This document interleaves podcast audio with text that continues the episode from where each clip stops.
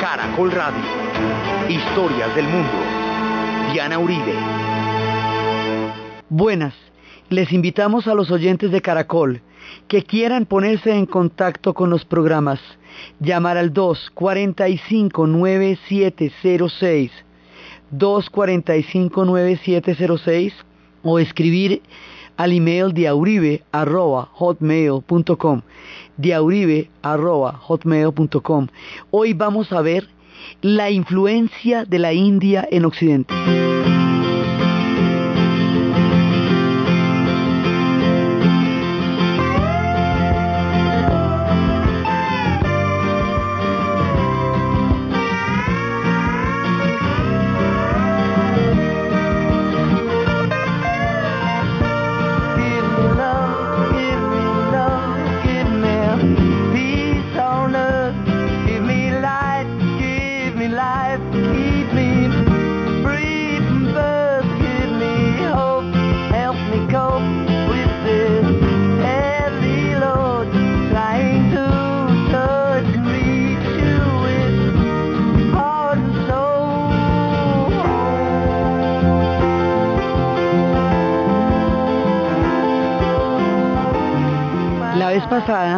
Estábamos viendo cómo a partir de la tragedia de Bangladesh, como una de las consecuencias a largo plazo de toda la cantidad de problemas que generó la partición, va a llevar a un genocidio y a una hambruna.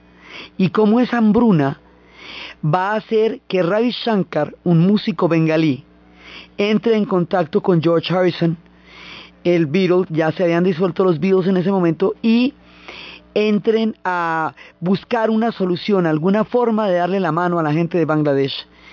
Y él decide hacer un concierto en el Madison Square Garden a beneficio del pueblo de Bangladesh, que se llamaría el concierto para Bangladesh. Y como aquí se empiezan a establecer puentes entre los ingleses y entre los británicos pues, y los hindúes, a partir de los pakistaníes, a partir de la música, y empieza todo el tema de cómo la India va a ir conquistando a Occidente con su espiritualidad.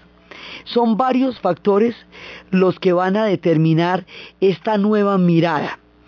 Primero, la independencia de la India, la presteza moral, el referente ético, la figura de Gandhi, la manera como su espíritu recorrió los últimos rincones de la tierra llevando el mensaje de la no violencia, de la concordancia entre los fines y los medios, del desprestigio de la venganza, produjo un nivel de admiración tal que los mismos obreros de las fábricas en Inglaterra, los que hacían las manufacturas de Manchester, que él había pedido al pueblo de la India que quemaran para poder derrotar al imperio británico, lo apoyaron cuando fue a visitarlos en su visita al Reino Unido.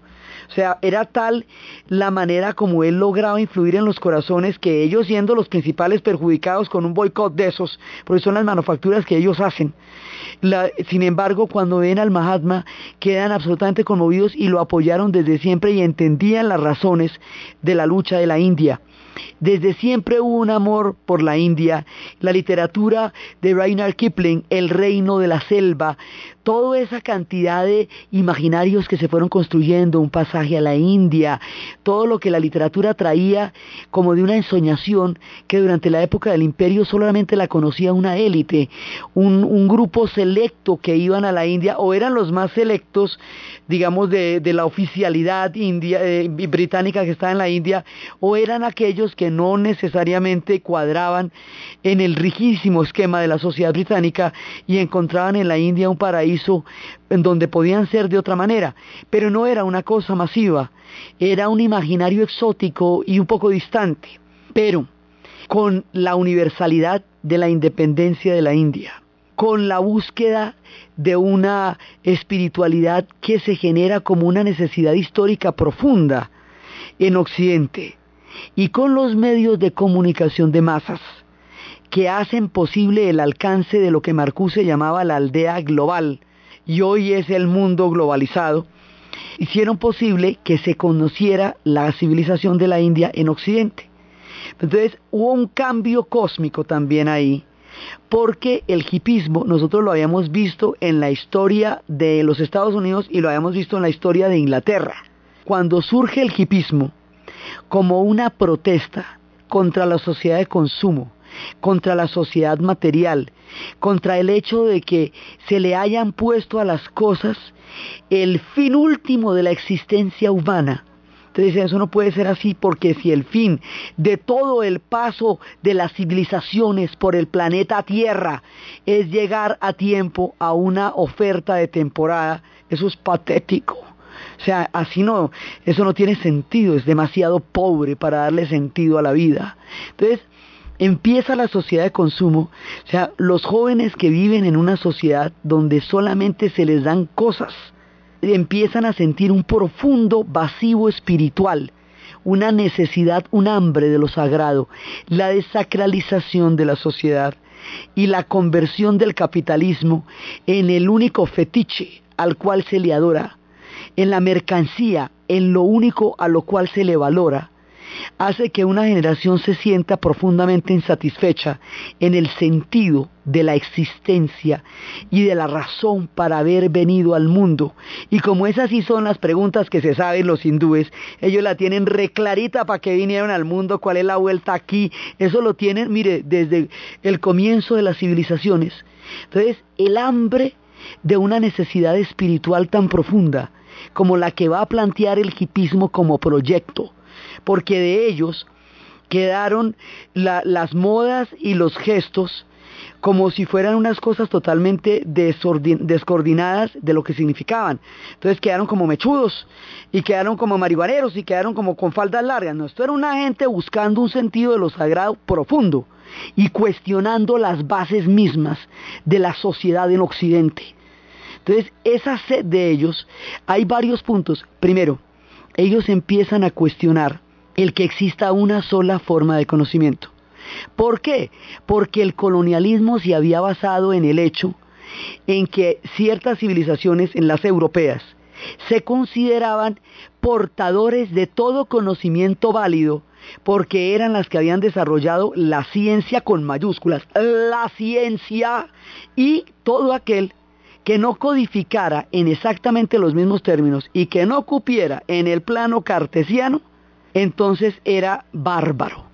Y crearon una dicotomía entre civilización y barbarie, con la que justificaron el dominar, someter, explotar y expoliar a una cantidad de pueblos del planeta Tierra, que para civilizarlos, como quien dice que les salían a deber. Entonces, con la descolonización, que se va a producir de manera eximia en la India y de manera contundente en toda el África, en Indochina, en Argelia, norte, en todas partes, el colonialismo se va a ver como una invasión a las civilizaciones de la tierra y no como un derecho a esparcir un conocimiento que se considera único e iluminador por definición. Entonces, aquí vamos a cuestionar que ese pensamiento sea el único que sea conocimiento. Y se empieza a pensar que hay muchos conocimientos, que la espiritualidad también es un conocimiento, que hay otro tipo de maneras de percibir el mundo, que no hay una sola realidad, que hay muchas realidades, que no hay una sola manera de ver la vida, que hay muchas formas de ver la vida. Y por entre estos cuestionamientos acerca del carácter único de la realidad, o de la diversidad de maneras de entender el universo, lo sagrado, la fe, se van acercando a tener ojos para ver la India, porque en la India estuvieron 200 años. Pero la modernidad hizo ver que todo aquello que sucediera en el pasado estaba ya como archivado en el tiempo y que no se relacionaba con el presente. Al entrar en contacto con la India, y empezar a permearse de las ideas y de la civilización hindú, están entrando en contacto con, con los milenios, con lo más antiguo de la civilización humana, que es la continuidad histórica que tiene la India. Entonces cosas que parecerían a la, luz, a la, a la mirada de la modernidad como pasadas de otro tiempo, adquieren una vigencia total. Y aquí empieza una transformación de conciencia de mirada del mundo, de sentido de lo cósmico, que va a cambiar la visión de Occidente y que en uno de los lugares donde más se va a notar es en la música los grandes músicos empiezan, pues estábamos teniendo como referente el concierto para Bangladesh, pero antes de eso, los Beatles habían ido a la India y la India les había dado otra mirada completamente diferente y otro sonido. Ahí en el disco de Sgt. Peppers empiezan a entrar sonidos que evocan cítaras y saroids y que empiezan a mostrarnos la presencia de una nueva sonoridad en la manera como ellos se están transformando la música.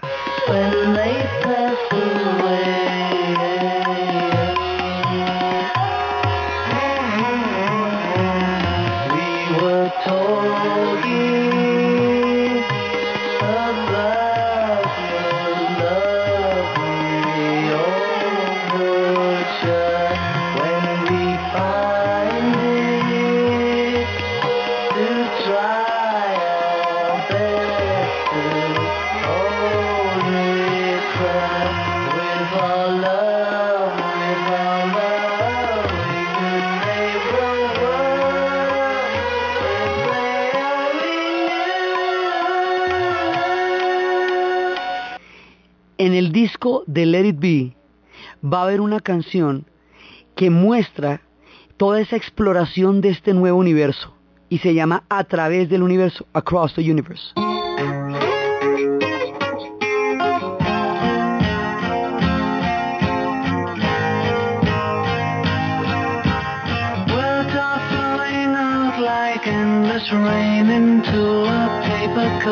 They slither wildly as they slip away across the universe. Pools of sorrow, waves of joy are drifting through my opened mind, possessing and caressing me.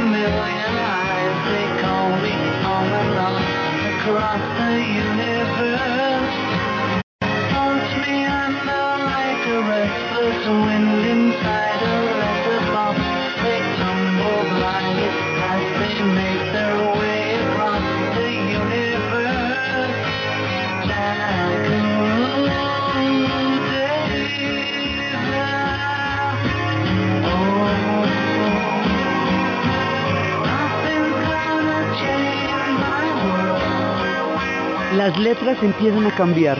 La primera que estábamos escuchando con la que abrimos, Dame amor, dame amor, dame paz, dame paz en la tierra, dame luz, dame serenidad y líbrame de los nacimientos. Empiezan las ideas de la reencarnación. George Harrison se encontrará en ese momento con lo que va a determinar su vida y su actitud y su corazón y su misión, el hinduismo. Empiezan a hablar de cómo el amor va transformando todo con el amor podemos empezar a cambiar. Pero vamos a hablar de los vacíos de las almas que era con y sin y dentro de usted, with or without you. Y empiezan a hablar de cómo el universo es una caleidoscopia de situaciones, de, de una cantidad de cosas que están pasando al mismo tiempo. Y empiezan a hablar Jai, Guru, Deva, que son palabras sagradas en el hinduismo y la palabra Om es el, mantra, el sonido Om, que es un sonido profundo interior. Entonces empiezan a entrar una cantidad de cosas aquí. Primero, cuando entran en contacto con el hinduismo y se dan cuenta que el hombre es una brisna en el cosmos, que no es el show de la evolución, que la, la, razón por la cual se creó la vida en el planeta no era para el estreno mundial del ser humano dentro de esa megalomanía que creó la idea del hombre como centro del universo, del renacimiento, que la cosa no era así, sino que el cosmos era infinito, que había existido desde siempre sin nosotros, que lo más probable es que no le pase nada si nos vamos. Entonces eso, junto con las basuras nucleares, los desechos tóxicos, los costos de, una, de un proyecto de industrialización aceleradísimo, las altas industrias, los altos hornos, las siderúrgicas, todo eso son industrias altamente contaminantes. Los desechos tóxicos no tenían dónde ponerlos y no tienen dónde ponerlos. Había radiaciones de antiguos silos de misiles. Por ejemplo, una vez se presentó un caso de unos niños en un colegio que se enfermaban y enfermaban. Y fueron a averiguar cuál era el problema y era que debajo del, del patio de recreo había una base abandonada de misiles, que lo que los enfermaba era la radiación. Entonces empiezan a dar cuenta que están volviendo el planeta un basurero y al entrar en contacto con la India, se dan cuenta que no tienen ese derecho porque no nos pertenece el planeta como nos puede pertenecer una corbata, unos zapatos o unas medias, que la tierra es una cosa sagrada. Aquí empezamos a cuestionar el concepto del hombre máquina que había entrado en la era de la formación de la ciencia moderna, la tierra como una máquina, como un reloj, cuyo mecanismo puede ser descifrado a través de la ciencia y puede ser alterado a voluntad en aras de lo que se llamó el progreso humano. Eso se cuestiona, porque dice, eso nos llevó primero, esta estructura de un conocimiento único nos embarcó en dos guerras mundiales. Eso no tiene nada de chévere. Segundo, hemos convertido el planeta en un basurero y el planeta no es nuestro.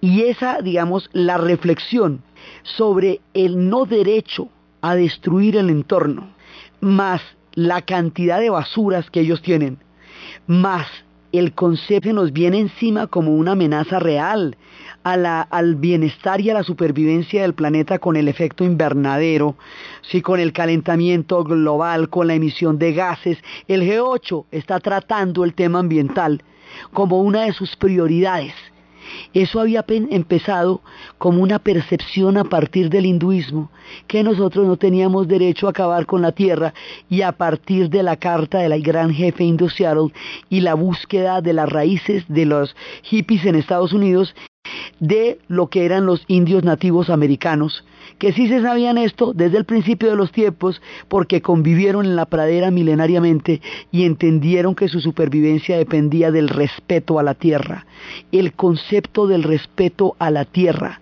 el concepto de la ecología, desde el punto de vista de lo científico y desde el punto de vista de lo sagrado, llega a la cultura occidental por la vía de asomarse a la inmensa civilización de la India y altera nuestra percepción hasta tal punto que incluso podríamos hacer algo ahorita, que incluso podríamos revertir el rumbo tan terrible que estamos cogiendo por haber empezado a madurar la idea hasta que hoy eso es una idea global y es una idea que los niños tienen clarísima desde que nacen y es una idea que implica una responsabilidad histórica e individual y es probablemente la más influyente en términos, digamos, de impacto de las ideas que Occidente llega a madurar a partir de su contacto con la India.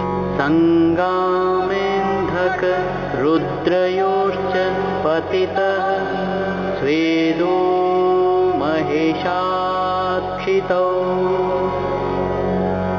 तस्मात् भूतमभूच भीतिजननम् द्यावा पृथ्व्योर्मरुत्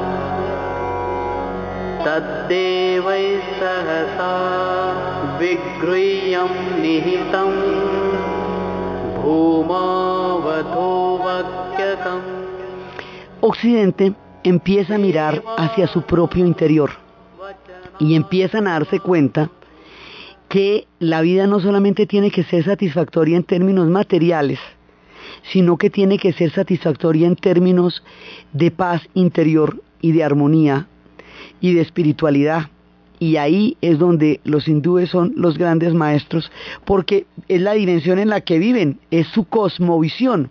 Entonces, por ahí empiezan a entrar muchos conceptos. Primero, para poder explorar el interior hay que tener una calma. Esa calma se hace a través de la meditación y se hace a través de la respiración.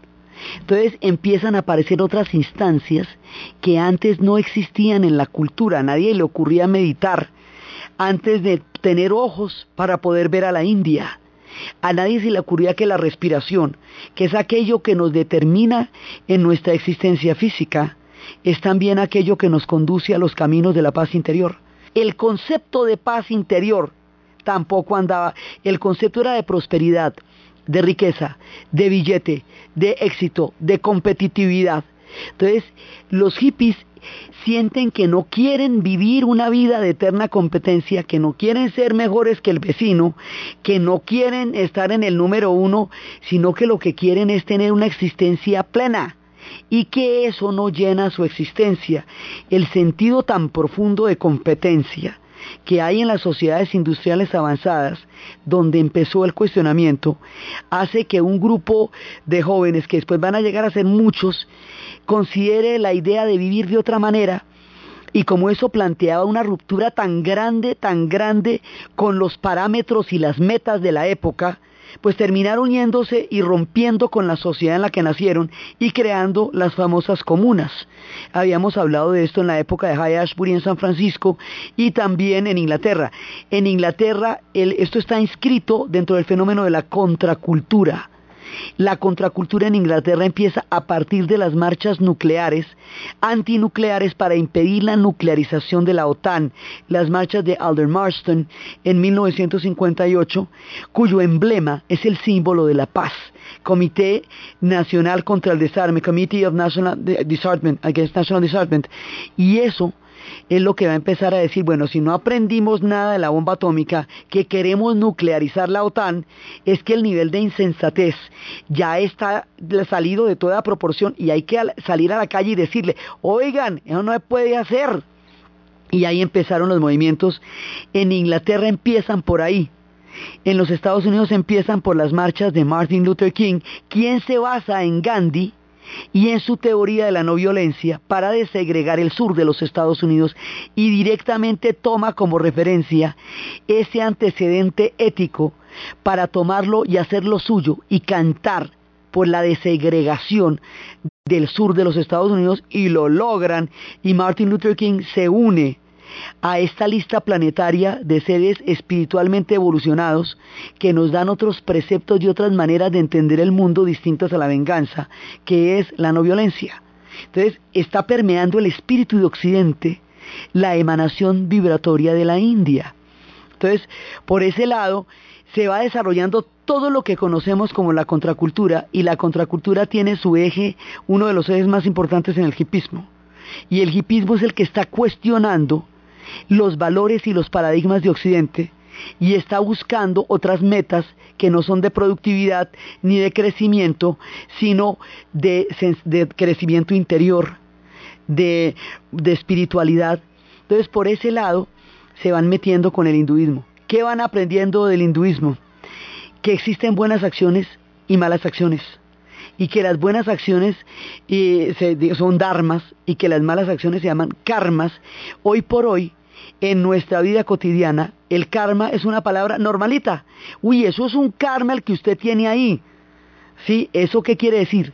Un karma es el resultado de una mala acción que usted cometió en otra vida, es decir, en la reencarnación anterior, y que podría proyectarse a la siguiente vida. Ahí estamos hablando de la teoría de la reencarnación el concepto de reencarnación empieza a entrar en la cultura de Occidente. Por eso la canción de George Harrison decía, libérame del nacimiento, free from birth. Porque en el hinduismo el fin de, los nacimientos es llegar a la perfección del alma. Entonces empieza a llegar eso empieza a llegar el sentido de una, armonía entre el cuerpo y el alma. En la ciencia máquina, en la tierra máquina, el cuerpo humano es un mecanismo al cual se le aprietan los tornillos y se le engarazan los aceites y algo falla. Se, se le opera la vesícula a Juan que está en la cama 4, una vesícula, por ahí. Ah, que la tiene Juan, bueno, también, pero el tema es la vesícula de Juan.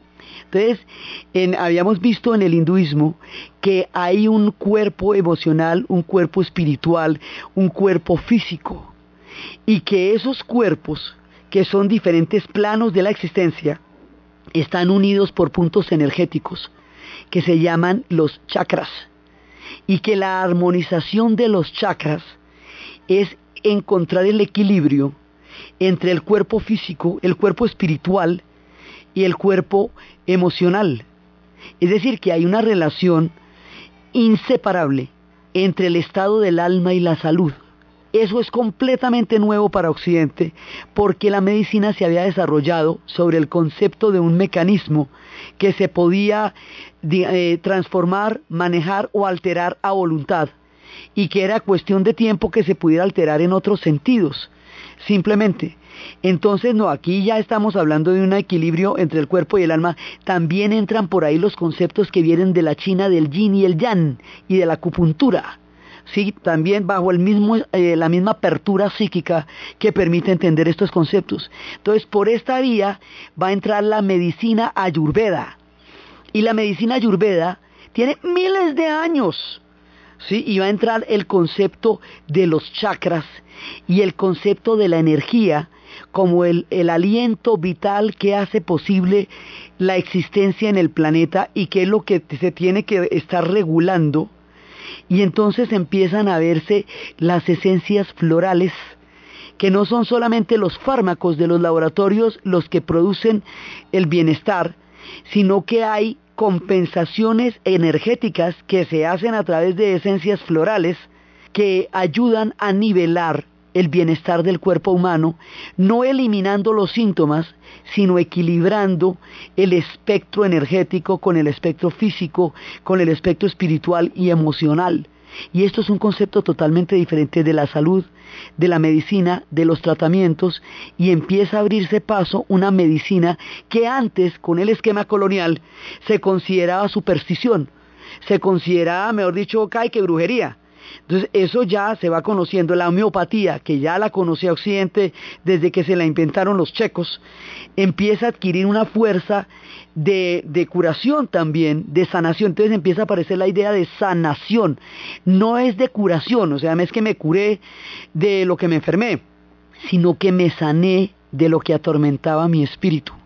Eso ya es otra cosa diferente y hoy por hoy cada vez más la medicina medicina alópata, que es como se le conoce a la medicina occidental, eh, empieza a tener interacciones con la medicina que viene de la India, o por lo menos a dejarle espacios en los cuales ella pueda tener algo que decir, cosa impensable antes de este contacto con la civilización hindú y que empieza a hacer eh, sentir que la salud también es un paradigma no solo preventivo, sino de paz y de calma interior, que la gente en la medida en que se acerque más a la felicidad, a la severidad y a la buena nota consigo mismos, pues enferma menos.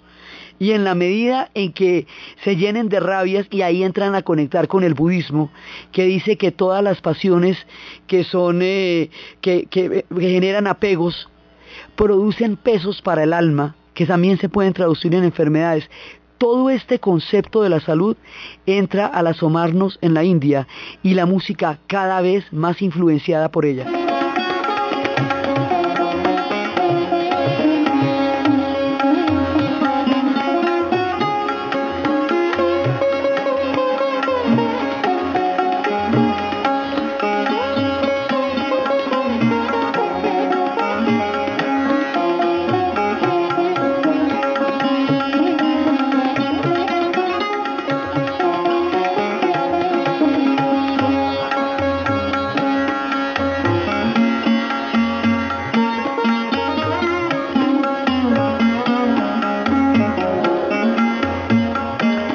Sentido de una búsqueda espiritual como proyecto de vida va a ser que muchísima gente se vaya para los ashrams.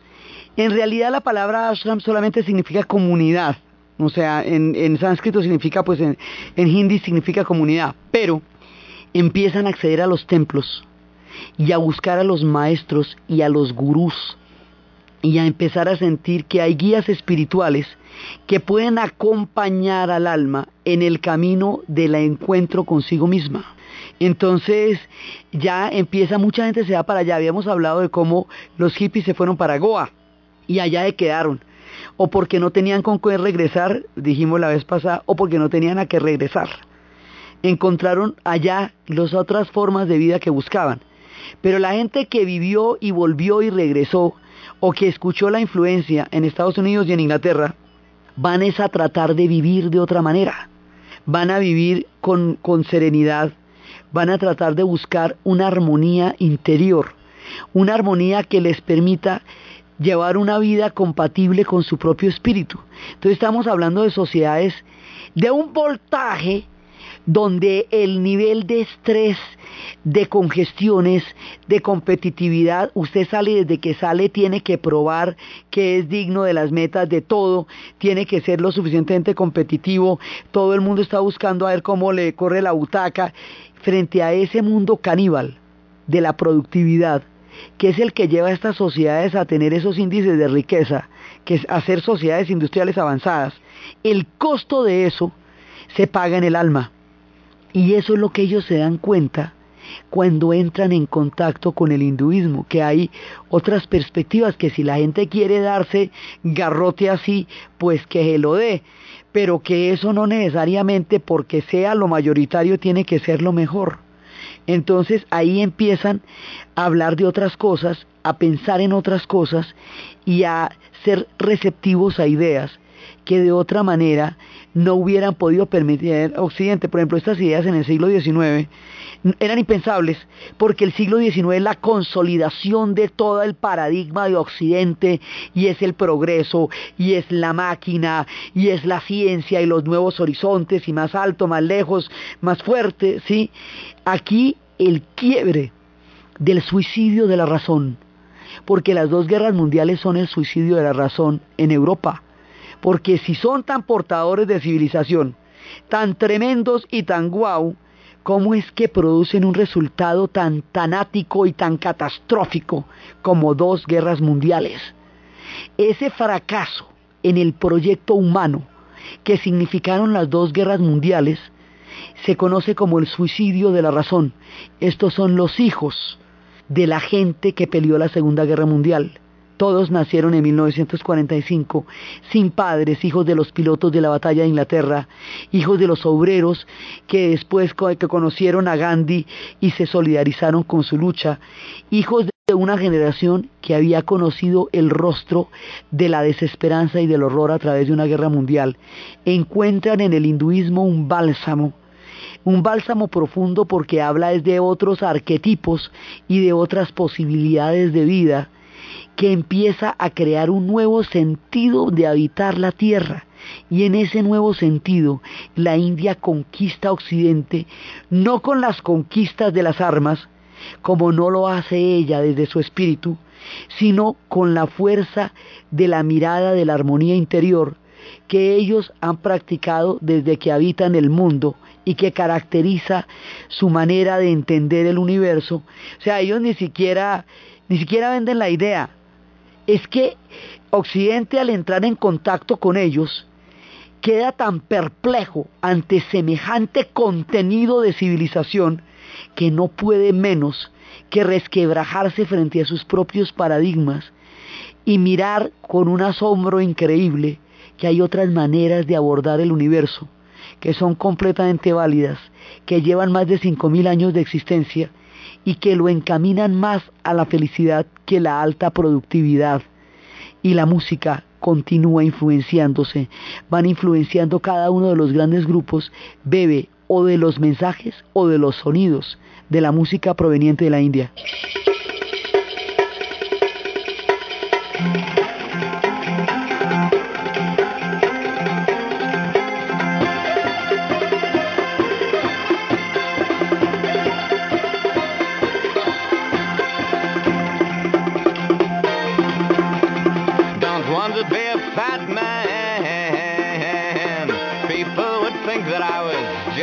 fun. Would rather be a thin man.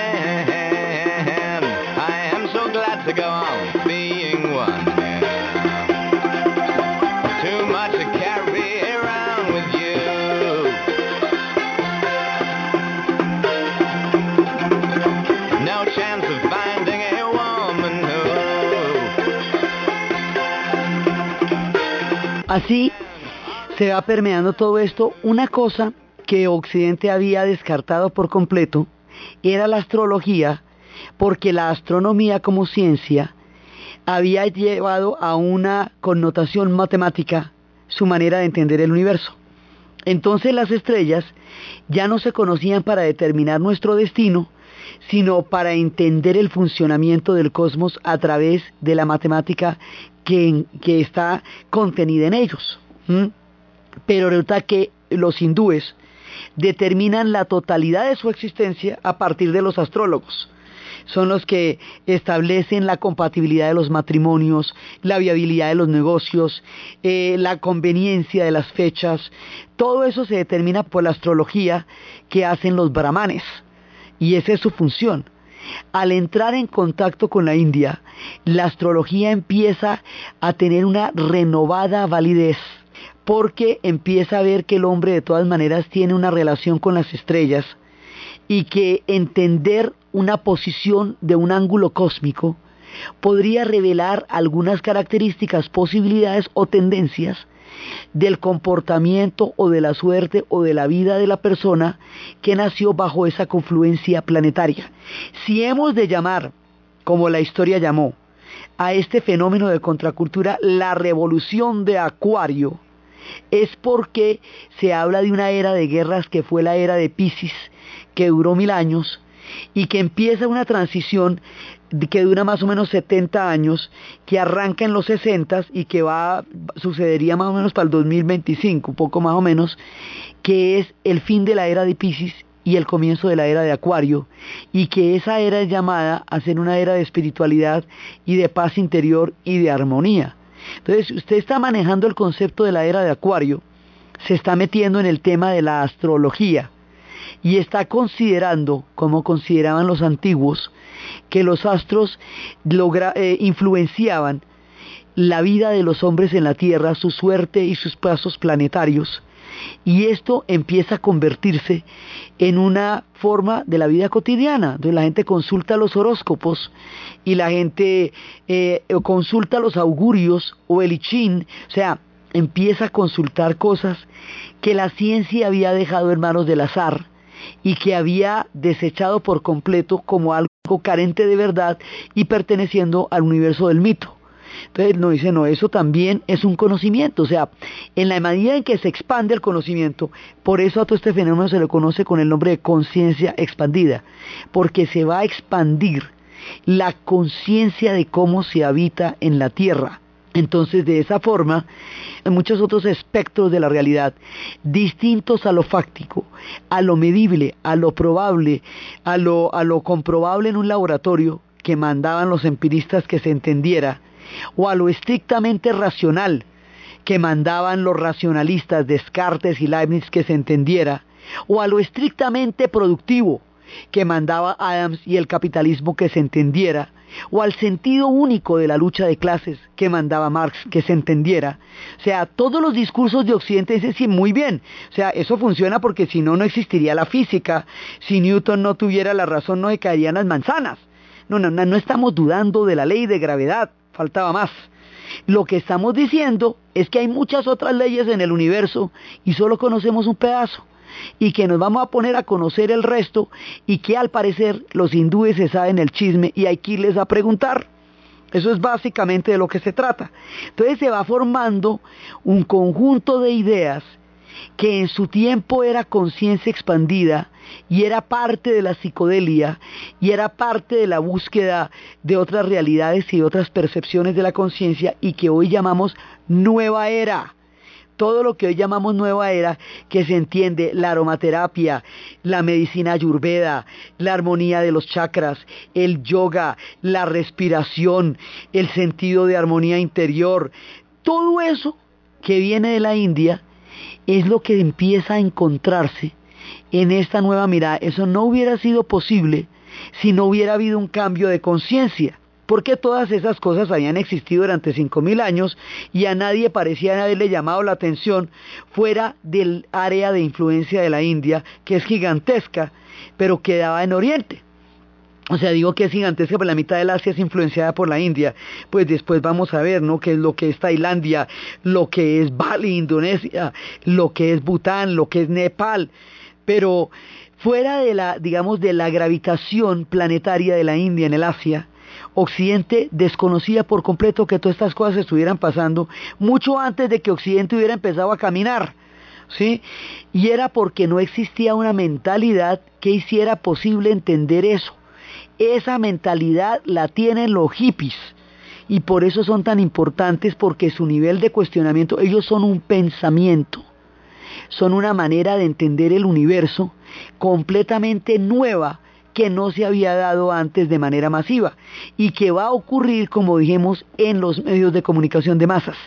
Y al ocurrir en los medios de comunicación de masas, de manera instantánea se difunde un conocimiento que de otra forma hubiera tardado mucho tiempo en llegar de un lado al otro del océano de un lado al otro de la televisión, de un lado al otro de la radio, de un lado al otro de los conciertos. Y la música va captando esto y los Rolling Stones, los Beatles, Jethro Tull, todo el mundo va bebiendo en mensajes muchas veces y en músicas toda esta influencia sonora y espiritual que va llegando de la India.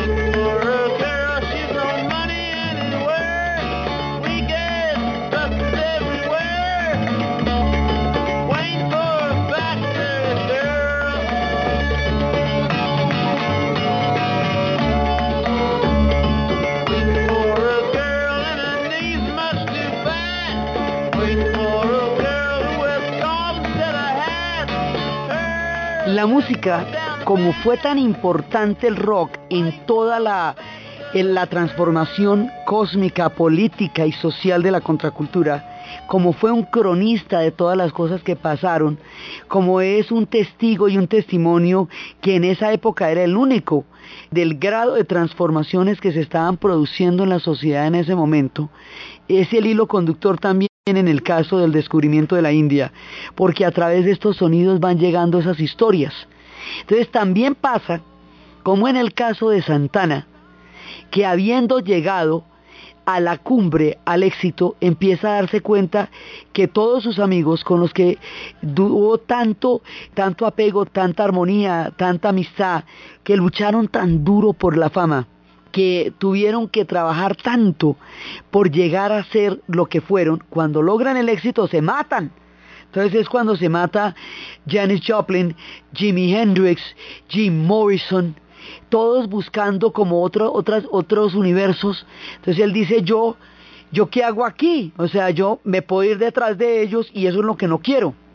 Entonces él asume un misticismo profundo y ese misticismo, él decía, era, era prácticamente la muerte o el misticismo lo que se me dio a escoger a mí, porque la cosa era realmente alarmante en el punto en que las personas estaban confrontando límites que no tenían retorno ya. Entonces él asume el misticismo y se mete de lleno en la India y en la espiritualidad y su música se transforma y empieza a reflejar ese profundo pensamiento y esa profunda búsqueda interior en la cual él se sumerge en ese momento de su vida y de la historia.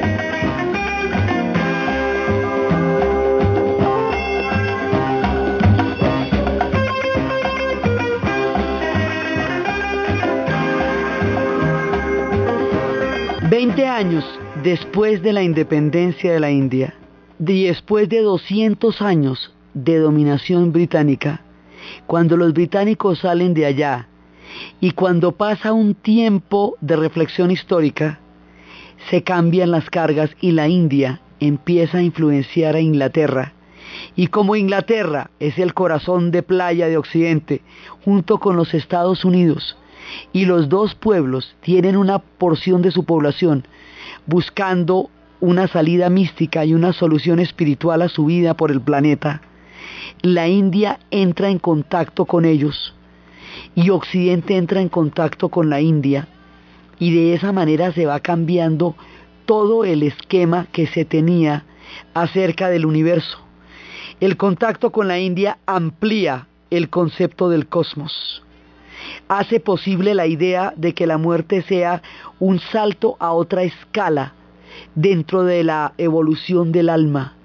Cuestiona una cantidad de principios que se daban por sentados y que permitían creer que la ciencia era única e incuestionable en su desarrollo porque parecía eh, totalmente perfecta, pero entonces empiezan a darse cuenta que no, que hay una cantidad de cosas que no se saben, que la gente puede sanar sin, sin, saber uno exactamente cómo, o se puede morir cuando no se parecía que se pudiera morir. Entonces, la incertidumbre, el azar, la mirada de lo que no podemos controlar ni manejar con la razón, la idea de que no podemos abarcar el universo solo con conceptos, que no podemos tener eh, abarcar todo simplemente porque lo podemos denominar, probar o cuantificar hace posible pensar que el mundo es muchísimo más complejo. Y la idea de que el mundo es muchísimo más complejo es que la India es posible. Y tan es posible que existe y es real. Y ese es el asombro. Apenas han pasado 40 años desde que Occidente se asomó a la India y las transformaciones ya han sido muy grandes a nivel de la conciencia cósmica y apenas se está descubriendo un pedacito de esa gigantesca civilización que hemos estado narrando a lo largo de todos estos capítulos. Es apenas una plumita. Es apenas encontrar que hay gurús, que hay gente que maneja las emociones como Osho. En la India todos estos personajes no son tan importantes porque a ellos no les están eh, iluminando el camino porque ellos viven en ese camino.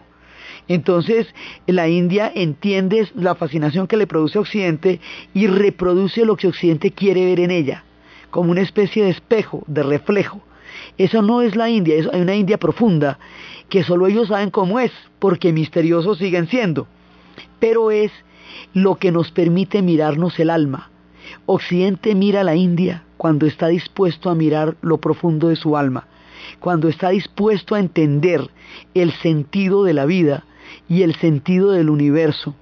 Y esa probablemente sea una de las mayores influencias que haya ejercido una civilización sobre otra, porque es la influencia en el espíritu y en el alma. Y eso es lo que le pasa a Occidente cuando se asoma a la India. Y por eso era que teníamos que recorrer este camino hoy, porque si no, no entendemos cómo la vida cotidiana se nos está poblando de una cantidad de conceptos que se manejaban milenariamente en Tamil Nandul, en, en Mohenjo-Daro, en los lugares más antiguos de la India y que ahora parecen novedades y que transforman nuestro sentido de la armonía interior y de la percepción del universo y nos llevan a profundidades del espíritu que la sociedad de consumo no era capaz de entender o de responder y nos hacen vibrar en otras frecuencias y nos llevan a mantras que nos pueden dar paz y tranquilidad en el alma mediante la repetición de un sonido que altere los estados del alma hasta llevarla a propias percepciones de conciencia y de tranquilidad. Por todas estas respuestas y estas búsquedas y ese sentido de lo sagrado, teníamos que pasar en nuestra historia de la India por la manera como ella influencia a Occidente, la manera como se va creando la India moderna, la dinastía de Nerú, la historia de Indira Gandhi, la historia de Rajiv Gandhi y la política actual y todo lo que va pasando en la India posterior a la independencia es lo que vamos a ver en el siguiente programa.